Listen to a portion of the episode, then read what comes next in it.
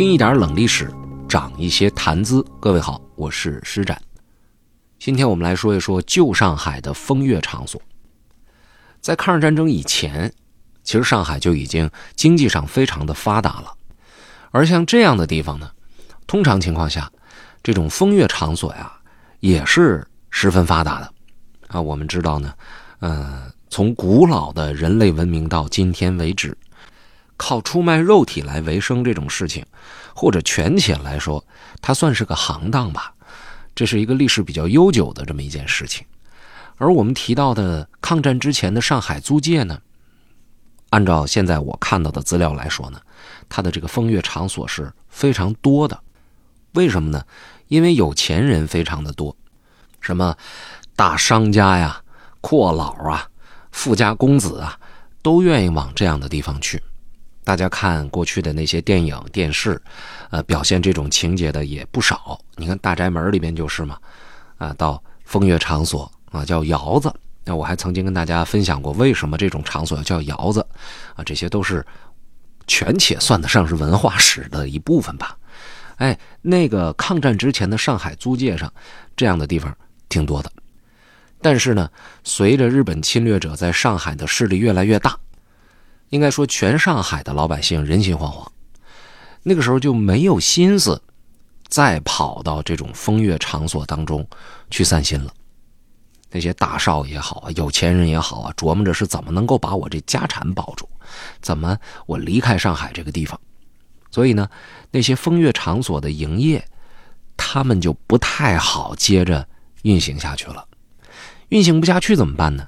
其实像这类从事肉皮肉买卖的人啊，他们往往呢，自己的积蓄也许并没有那么多，因为来钱来得快，所以花钱花的也快，自己也要赌一赌，或者是，呃，有这么一种心态啊。很多女性呢，在欢场上她们赚着钱了，呃，在在私底下呢，她们也会找一个相好的啊，必然是，呃，小白脸这种级别的吧，就是。得得好看，哎，他们也要享受享受被人疼的那种感觉，这也是要花很多钱的。所以很多人呢，他的积蓄也许没有那么多，于是当这个行当一落千丈之后怎么办？他们还得活着呀，对吧？靠积蓄坐吃山空啊。于是就想办法说，我干点什么事儿呢？哎，好多人就去做了舞女，转到舞场。这个舞场这个事儿呢，我们曾经跟大家。分享过，在上海的那个特殊阶段，呃，也就是日本侵略者在上海的势力越来越大的这个阶段里，在租界里边的很多买卖，不但没有萧条，反倒出现了一种畸形的繁华。它体现在什么地方呢？首先是房子，许多上海的租界里边的房间啊，原来呢都不太好往外租，或者是因为大。或者是因为贵，总而言之呢，能开买卖啊，或是租一个大片地来做点什么事儿的人不多，但房子很多。可是这日本侵略者一来，租界之外的人就慌，他们就往租界里边跑。那么这些人总是需要有住的地方的呀，于是上海的这个房价啊，租房的价格就窜起来了。可是您别看这个房钱是窜起来了，有意思的是什么呢？就好多人呢，这个房东他拿不着钱，为啥呢？你看我前面不是说了吗？最开始他们曾经经历过一段时间就没人来租的状况，所以他们往往是免租，或者是呢，我给你减缓租金，先把这房子先弄出去，别让他在这闲着。有许多二房东就拿着这个房子的使用权，然后这二房东赶上了这么一段。嗯，想要逃难的人躲到租界里边的这个时期，他们把这些人的钱给赚着了。可是他们的这个应该给房主的这钱，他们要么就不给，要么就延缓。总而言之，很多房东没赚着钱。哎，这是当年的这么一个现象。还有呢，就是当时的饭店，饭店就变得特别的繁华，因为有许多跑单帮的，那时候也是新贵。啊，刚刚在这个行当里边呢赚着钱，嗯，把租界里边的东西和乡下的东西来回倒，他们挣着钱了。他们突然之间有了钱之后呢，就是想消费，但是大的馆子请不起也不会点，就到一些中档的饭店，所以就把这饭店弄得朝朝暮暮的，都是人特别特别的多。还有一种呢，就是各类的游乐场啊，初来到租界的那些外边的人呢，都没见过这个，而且因为战争人心惶惶，有今日没明日，一天天待的非常浮躁，怎么办呢？消费去吧，有俩钱儿就跑到那边去消费去了，这是其中一种。还有一个就是我们今天要重点说的这个舞场。那你看刚才提到的这舞场，人们渴望着纸醉金迷来麻醉自己嘛？啊，有一些这个大的一些娱乐场所干不下去了之后，就转成舞场。哎，没想到就火了。舞厅在当年的上海啊，特别特别的时兴。而到舞厅里边跳舞，你光自己跳交谊舞，那有啥意思呢？得有美女陪着。于是就产生了许多舞女。那么这个舞女呢？门槛就相对来讲没有过去风月场所的对那些头牌的要求那么高了。然而那些头牌没有办法，他没生意呀，对吧？没有人再到，呃，这个这个风月场所当中花那么多钱，又跟你聊天，又请你陪打牌，然后又又又又培养感情，然后又什么实质捞不着。哎，就是他们不能挣那个钱了，只能到舞场当中去当舞女。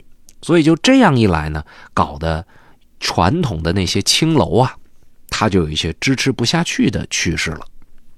而且青楼里边的开销是特别大的。过去那些人啊，到那个这个青楼里边呢，有钱人他为什么叫销金窟呢？到那里边是要牌面的，他是要撑场面的，东西一定要好。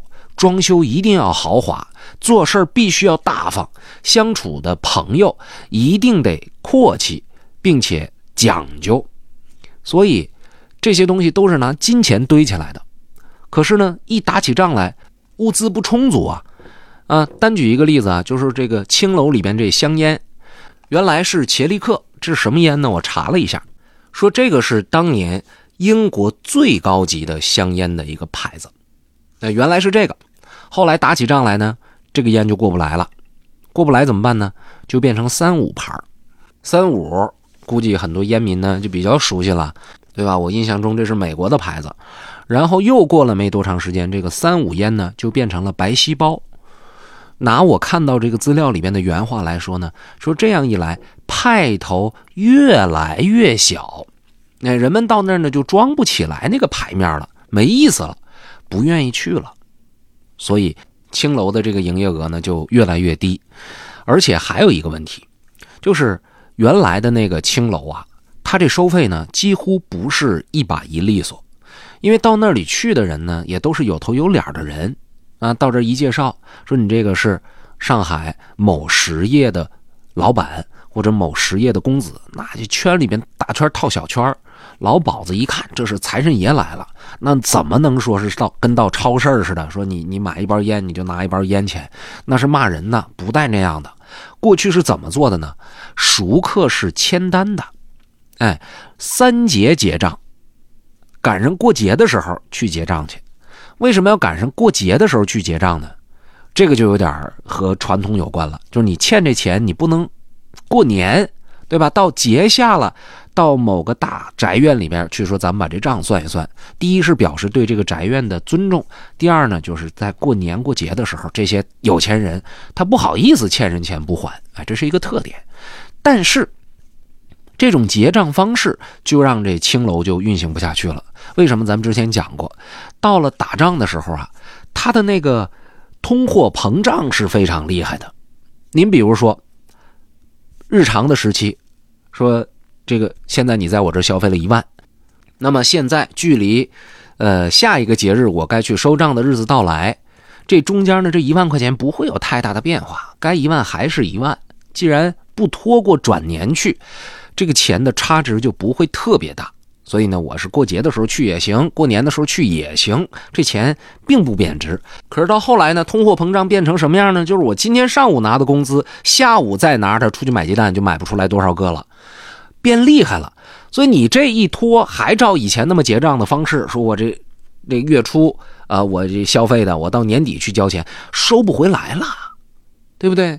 之前你消费的时候一万块钱能买辆小汽车，到月底你这一万块钱连半个鸡蛋都买不了，这生意就没法做了。所以青楼呢，它在这个角度也是难以存在了。还有一点，我们前面提过了，这个当战争打响之后，租界里边呢变成一块呃相对比较安稳的地方，很多外地人到这儿来租房子住，这房价就涨上来了。这些青楼这场地呢，往往他那地儿他那房是自己的。平时你说你往外租，说我这青楼这买卖不干了，我往外租，神经病才租呢，对不对？梁家一家三口是吧，都是正经过日子，人家租一房子，说这房子原来干嘛的？这房子原来是青楼卖身的地方，有病啊，租这儿啊！但是，一旦打起仗来，外边的难民往里一涌，他不睡马路就挺好了。是，你可以去租那些清白人家的房子。第一，你能不能租着？第二，那价格你出不出得起呀？所以到这时候，为了住，为了脑袋顶上有这么一块瓦，屁股底下有个棚，是吧？我这能躺在床上睡觉，所以也不管什么青楼不青楼了，该租就租吧。这个老鸨子呢，就靠这个租金，他也能活下去。收支这么一算，那就是把青楼关张，这是最合适的。所以那个年代，呃，青楼这个产业就这样一点一点的萎缩，到后来呢，干脆就。难以存续下去了。当然，我们在这一定要再重申一下啊，青楼无以为继，不是说卖身的没有了。过去这青楼不可能说是跟你做超市一样啊，或者是你上饭店吃面条，我今天就想吃面条，到这来往这一拍钱，来，你这面条多少钱？二十一碗，来给我上一碗，不是这样的。过去那个青楼啊，要是说正儿八经的那种，说你就想去到那儿跟人女性发生一些什么的话。不可着急，着急不好使，拿钱砸一般是砸不住的。你想，你得有多少钱，人家就干的这买卖就得勾着你，一次不得不到，两次得不到，让你一直好几次都得不到，你想要的这个和和这美女一亲芳泽的这个机会都得不到，你是活该在这花钱的。人家是玩这个套路，和那直接卖身是完全不一样的，对吧？为什么讲过去有很多那个叫什么？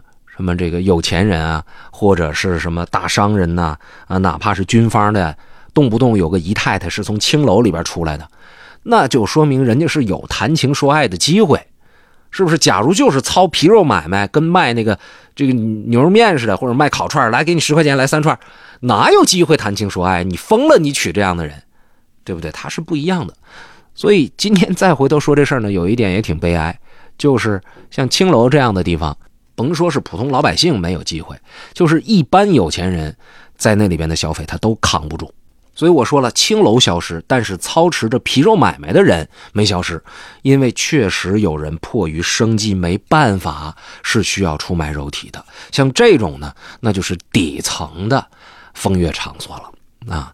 那那在上海那还是有的啊。呃，旧上海啊，那 解放前，嗯，抗日战争时期那还是有的。好了。我们今天这一节呢，就先和大家分享到这儿。节目最后向大家介绍施展的视频节目。如果您想听到不一样的冷历史，看到啊不一样的冷历史呢，您可以去看看施展的视频节目，在 B 站、在抖音、在视频号搜“展大侠冷历史”，就能够看到我准备的视频内容了。最近这五十多天吧，我一直在单位值守，所以呢，各位可以看到一个一个。原来在家里边胖乎乎的人，哎，慢慢的变成一个头发很长的胖乎乎的人。后来我自己又长了技能，我自己把头发给剪了。哎，您去看看啊，最新一期的这个抖音的短视频，我是自己把自己头发给剪了的，大家评价还不错啊。有哪位哪位如果是从事这个美业啊，无论是美容还是美发，您别笑话啊，就这手艺有限，能量有限，就是剪一个相对还还算是利索的这么一发型吧。是吧？这是我自己剪的，感兴趣您看看去啊。抖音、B 站视频号搜“展大侠冷历史”。另外，坚守喜马拉雅，我们的音频节目是不会停更的。视频一方面在更新，音频节目呢也不停。呃，两个精品类型，一个呢是这个会员节目，呃，施展冷历史，五百个历史书没告诉你的真相，但是现在已经。突破了五百集了，因为上海也有疫情，小编呢现在就没改这个专辑名字，不耽误我们内容。另外一个就是洗米团，加入洗米团能够听到施展的洗米团专属版内容，这是专门讲最近啊，专门讲解放战争时期那些国民党高级将领，他们在那些足以改变历史进程的瞬间，他们是如何做的决定，以及决定之后他们面临到了怎样的人生境遇。啊，加入洗米团的方式非常简单，呃，您正在听节目的状态下，点亮屏幕，然后呃，在我的头像底下呢有洗米字样，点进去，按系统提示操作就可以了。